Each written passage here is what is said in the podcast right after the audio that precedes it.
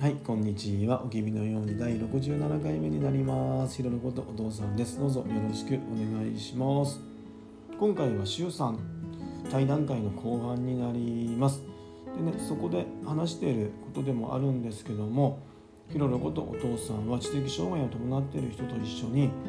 楽しいことだったりワクワクすることをしていきたいなと思っているんです。ここではね詳しくは説明しないんですけども彼ら彼女らの力っていうのは本当すごいんですね。で今回ね、あのもしもお聞きになってくれてる方でねこんなことができるんじゃないのとかこんなことが面白いんじゃないのとかって思う方がいたらどんなことでも良いのでご意見等いただけると嬉しいです。で改めまして、しゅうさん、本当にお時間やお話等、いろいろとありがとうございました。本当に本当に感謝感謝です。ありがとうございます。で、しゅうさんからね、条件をつけないで、まずはアウトプットが先にあることっていうことをね、教えてもらって、そこをね、意識していきたいなと思っています。ね、迷わず行けよ、行けばわかるさですかね。元気があれば何でもできるなのかなとちょっとね疑問風がつくんですけどもはいはいではね後半です本当に翔さんありがとうございました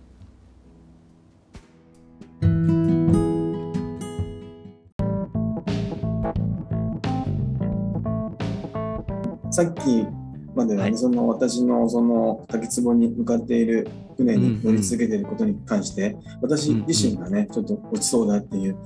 話を周さんに聞いてもらってて、あの、はいはい。でねあの逃げ場っていうかねあの逃げ場を、私自身の逃げ場を見つけなくちゃあ見つけた方がいいんじゃないかなっていうようなちょっと話を、そうですね。そうだからねはい。あのうん。で、うん、あの私もこうやって話せるっていうのがあの逃げ場なんだなっていうのが話してみて、はい。うん。思いましたね。うんうんうん人と話すっていうのはねあの、うん、それも大きいだろうし周さんとかに話を聞いてもらうっていうのは、はい、私の逃げ場なんだなっていうのが、はい、すごく感じました。はい。うんうん。いや少しでも楽になってもらえてたら嬉しいです僕としては。もう一つちょっと話したいなと思ったことがあったんですけども、はいはい。もう私あの知的障害者のあの、まあ、支援をしてるんですね、あのはい。し仕事として。で,、うんであの知的しあのもう20年25年ぐらいやってきてあの、そこであの知的障害者のあの人の力っていうのが私すごくあの、感じてるんですよ。あのうん本当この人はすごいなっていうもうすごいなっていう一言なんですね。あのはい。ただ、あの、なんでしょう。まあ、健常者っていう言葉の方が分かりやすいから使いますけども、まあ、はいはい。私たち、うん、ね、健常者って呼ばれてる人からすると、あの、知的障害者ってまあ、一つのレッテルみたいに貼られちゃってて、少しほら、下の人っていうかね、あの、はい世。界的にはそう思われがちなんだけども、でもやっぱり接してるとね、本当もう、私がその人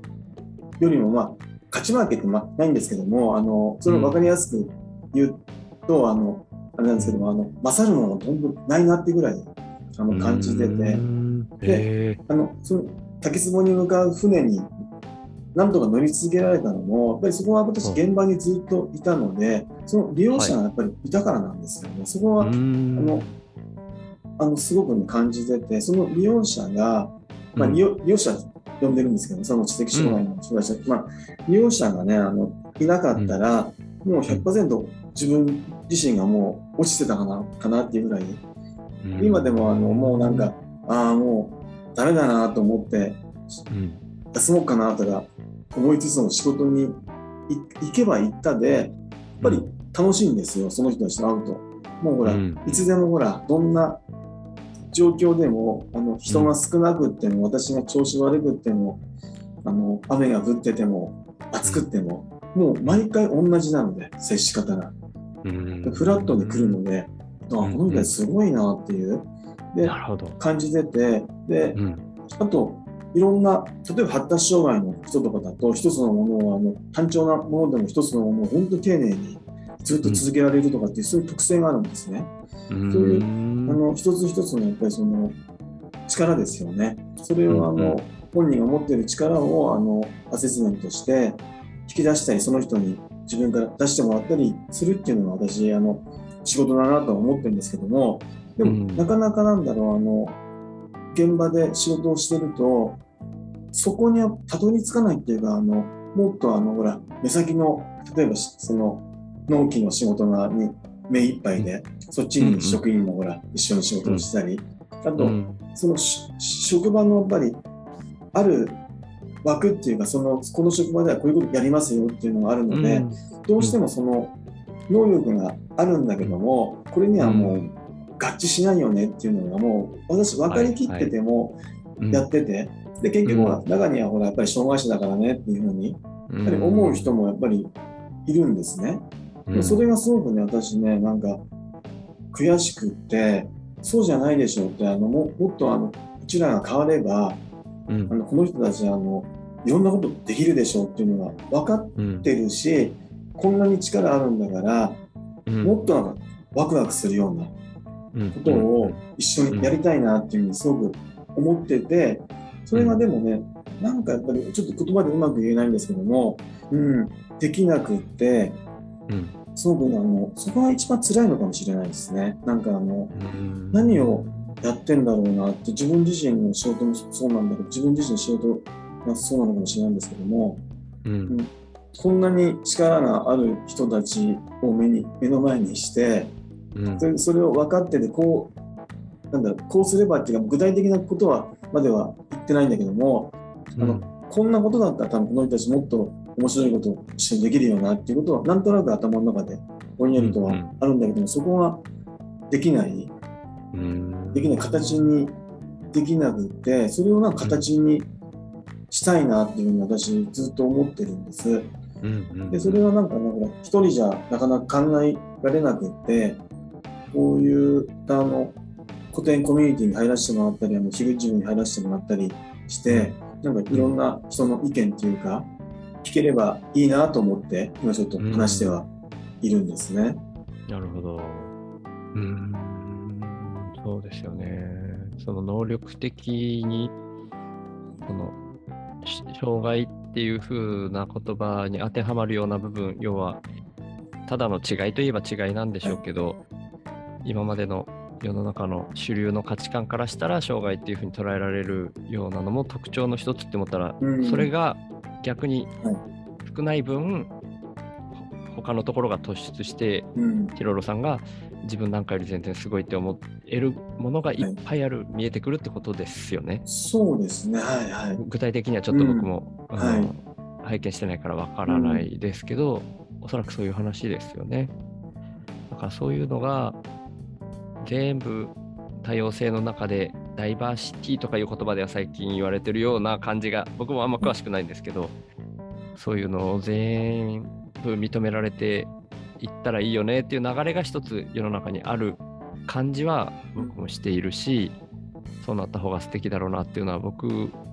の感覚ともすごく合致するんでなるべくそういう風になっていったらいいなっていう感覚は一つありますね。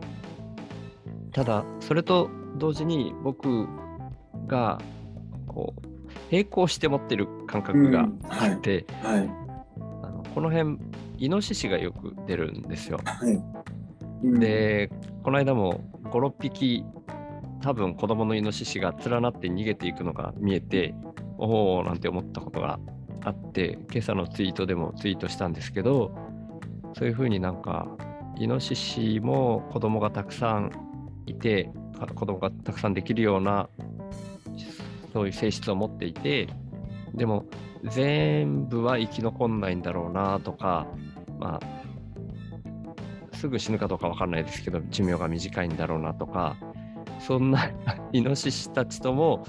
バランスが取れてないと結果的に人間自身の首を絞めるなみたいな感覚も僕持っていて、うん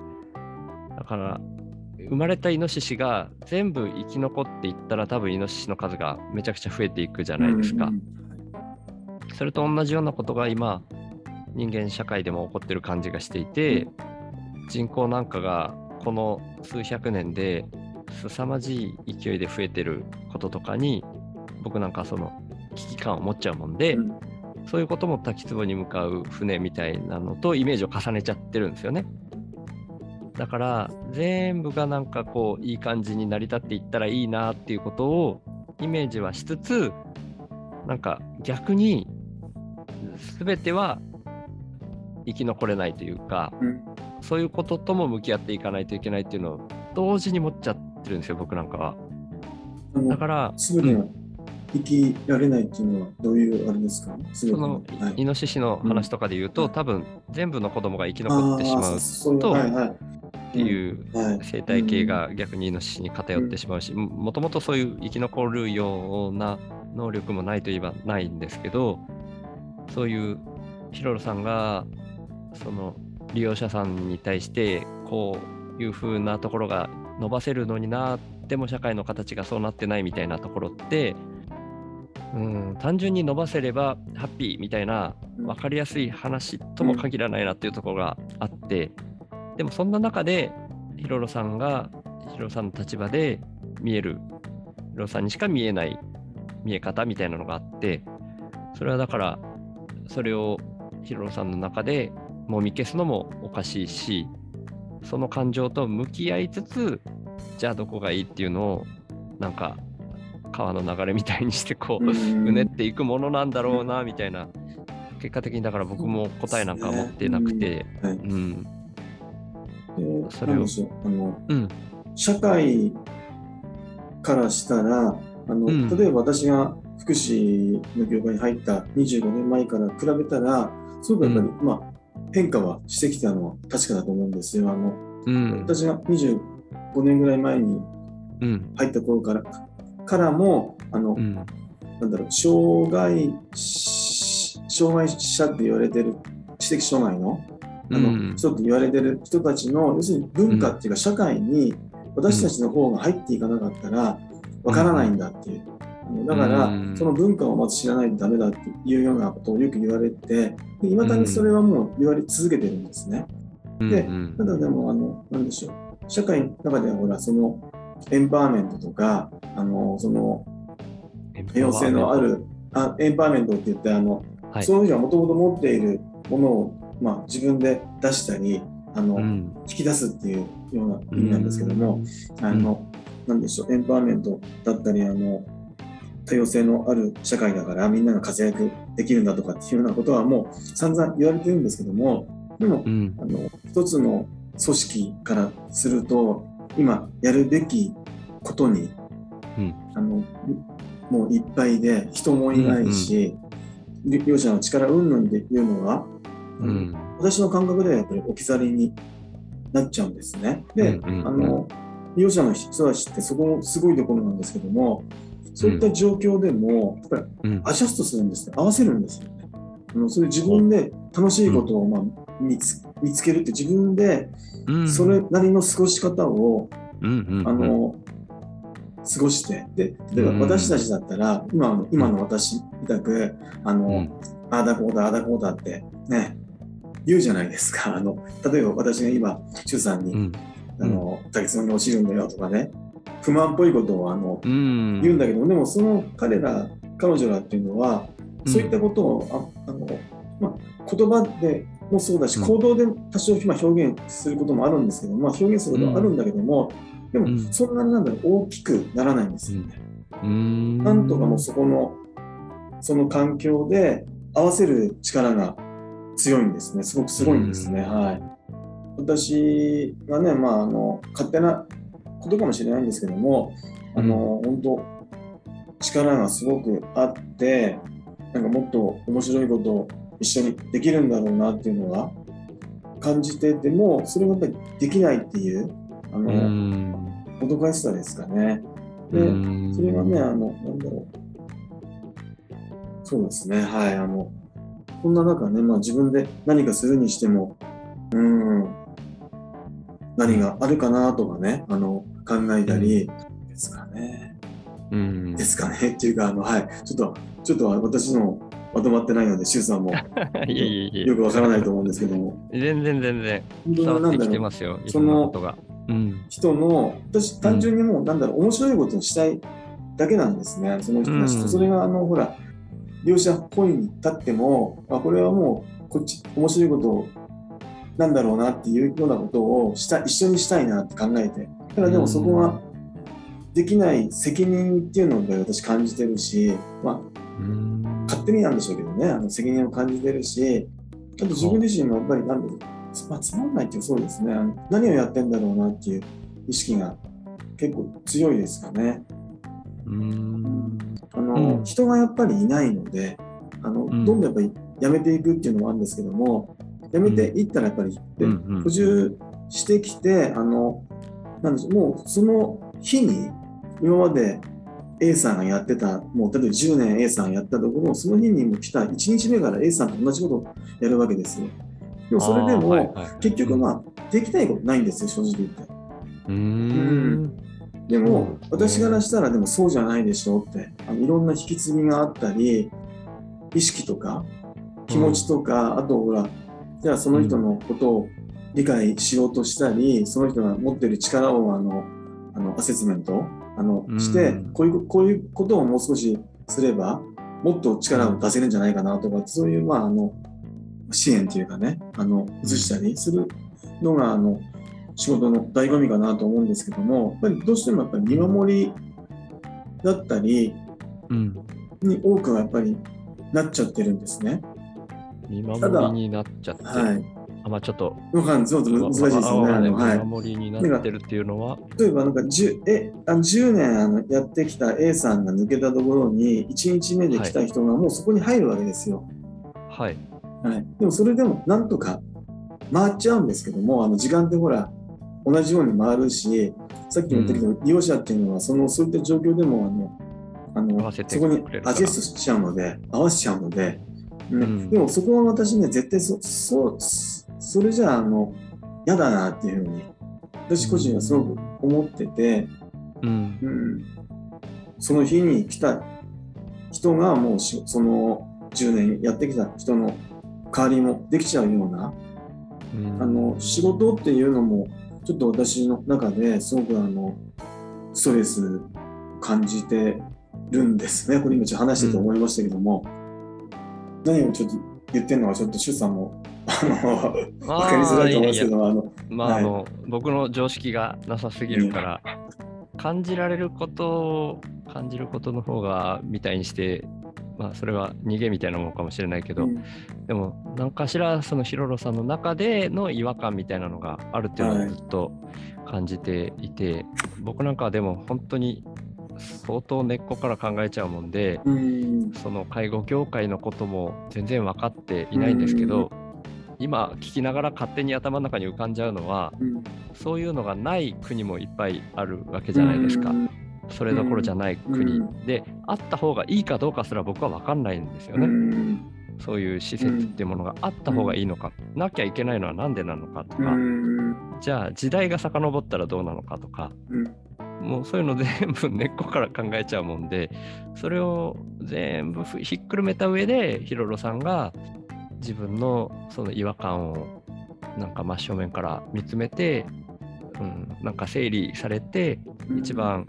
まあ、ほん完全に納得はできないかもしれないけど、うん。ある程度飲み込んで、まあ、ここでしょうがないかみたいな、ううん。ん、ベターな選択できていくのが一番いいのかなってうん。そんな本当に抽象的なことしか僕からは出てこないんですけど、なかなかやっぱり自分一人でねなんか考えてても答えがあって次の道がね見つかりうんづらいっていうか、じゃあ何ができるんだろうなっていうのもうん。うん。あったりするんですけどね。いろんな人たちいるじゃないですか。そういった人たちもね、あのなんだろうそういった人どういったふうな知的に障害を持っててうん。力があるんだけどもその力を例えば引き出せる状況があってじゃあ何ができるんだっていうのが、なんだろう意見があるとあそうかっていうのは思うのかなっていううん。うん。なかなかねあれなんですけど、うん。はい。とにかくなんでしょうあの知的の本当に私が接してきてる利用者のうん。人たちが私本当にすごく好きで、ね、あのうん。この仕事をやってきて、まあ、多うん。分それだけなんでしょうね、それだからこそこのうん十年もやってこれて、あので力があるのを分かってんだけどじゃあそれ出せばいいじゃんってねあの誰もが思うと思うんですけどもなかなかやっぱりそれを分かってて、うん。じゃあ私は出せるんですってあの言ったとしても、ううん。ん、じゃあやりましょうかっていうのが、なんでなんでしょうね、その行動が、行動がっていうか、そこまでも例えば求められてなかったり、あの、ささっきのあれですけど、それどころじゃなかったり、で、うん。あと一人でやってるわけじゃないので、周りのうん。人たちもたくさんここにいるので、ねう、ん。同じようなその気持ちでなかなかそこもやれないっていうのも、そこはやっぱりさっきも言いましたけども、あのやっぱり10年やってきた A さんが抜けて、1日目の A さんがそこに入れちゃうところなので、うん。うん。なかなかそこはあの共有ができない。難しさっていうのも。ちょっと僕はぶっ飛んでる人間なもんで、はい、ぶっ飛んだ発想でしかちょっと捉えられてないのかもしれないんですけど僕がインプットが先じゃなくてアウトプットがはい、先な方がいいなって直感的な思いがあって、うん。その力を出すかどうかっていうのはインプットが社先の社会だとその条件に当てはまらないと出す意味がないっていうふうに僕から見ると感じちゃうんですよね。うん。でも僕なんかは出したいものをただ出せばいいって思っちゃうんですよ。でそこに見返りがあるかないかは全然見返り求めないっていうのが僕の発想のはい根源なんですね。うんあの手法インプッターの窓口とか設けてますけど、はいあごめんなさいこの このポッドキャストだのこの回だけを聞いた人は手法インプッターの意味も全く分かんないと思いますけど、うんまあ窓口だけは設けてるんですけど条件にはしてないんですよ。それが入ってこないと僕が何かの価値を出さないとかん力を出さないってことは決してしないつもりで動いてるんですね。だからその利用者さんにはその話は全然当てはまらないのかもしれないんですけど、うん。ヒロロさんが何かしら気になってるっていうのはなんかその手前に条件が整ってないことがすごくうん。こう不満の根っこにあるような気がしていてなんかでもその条件っていうのを自分が整えるのもまあ大変だろうしましてや会社みたいな自分にはコントロールできない何かがうん。条件整えてくれないみたいなところに目がいってしまうと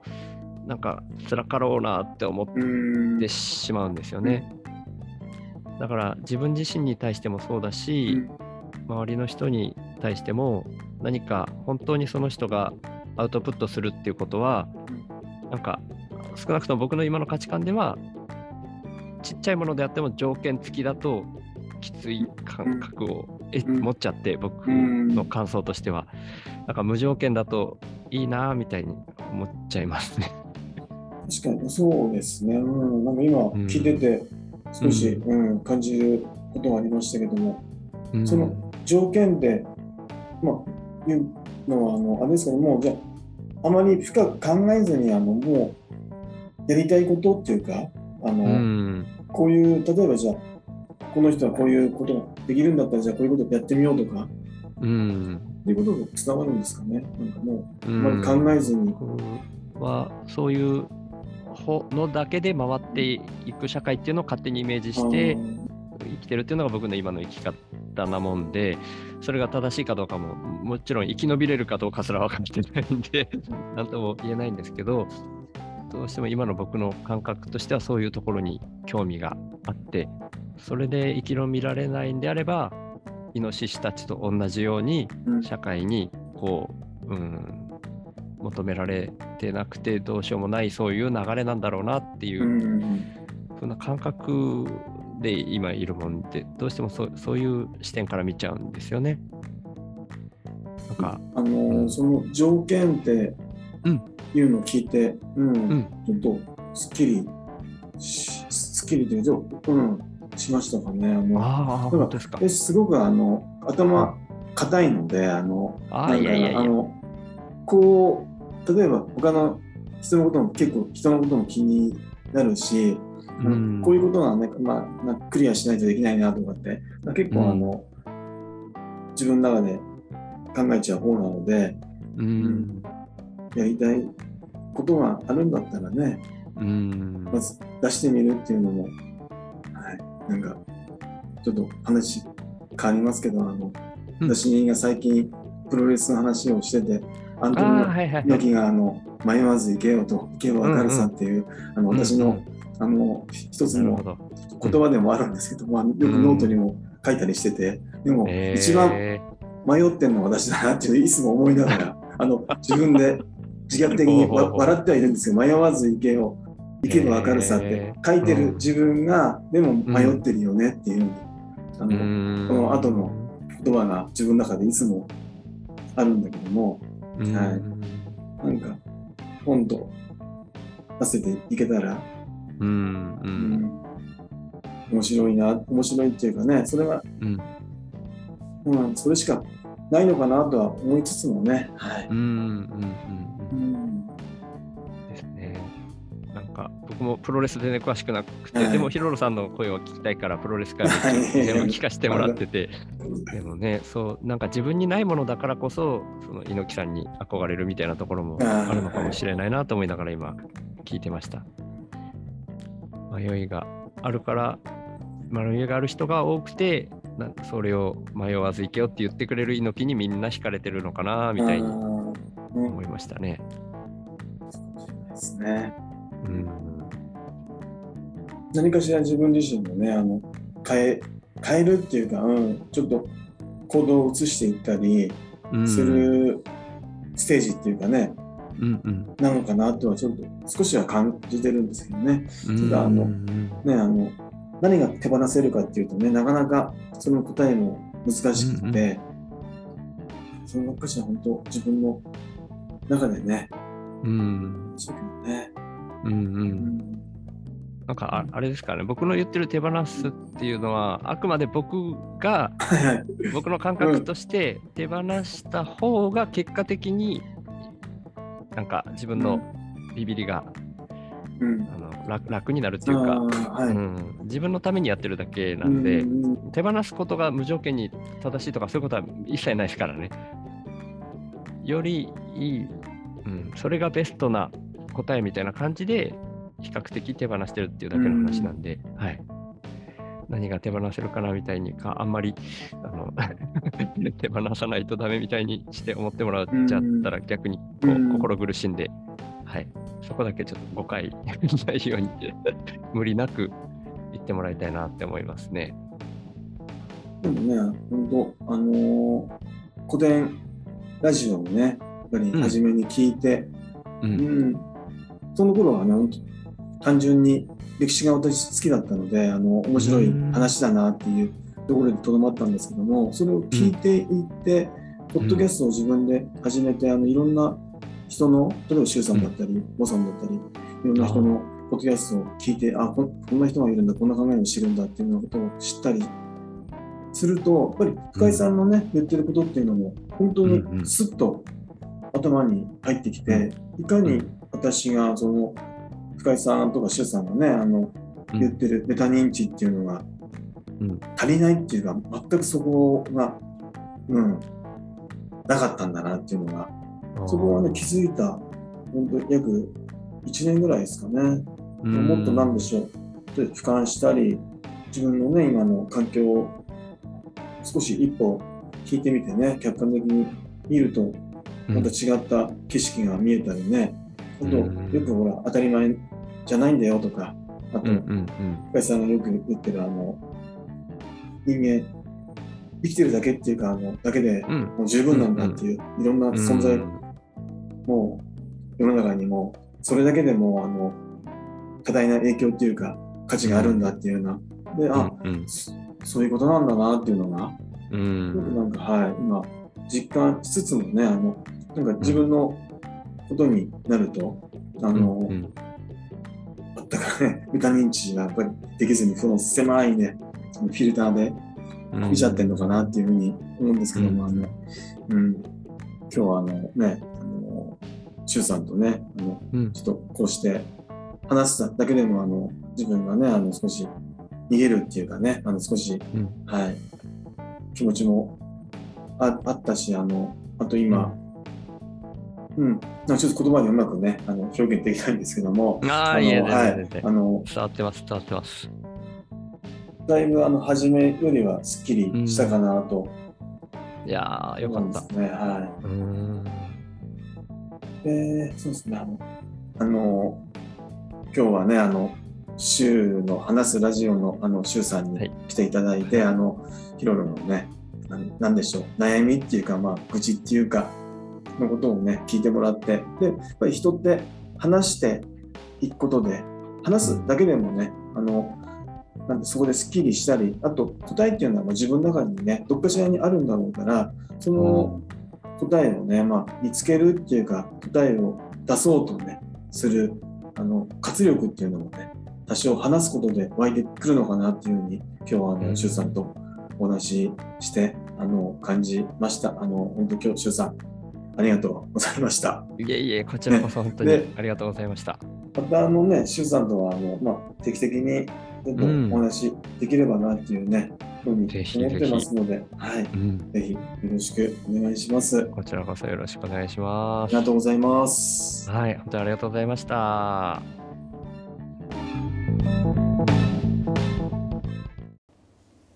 はい、ありがとうございます。概要欄に週の話すラジオのリンクを貼っておきますので、まだご覧になったことないような方がもしもいらっしゃいましたら、ぜひぜひご覧になってください。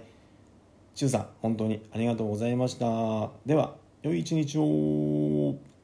ありがとうございます。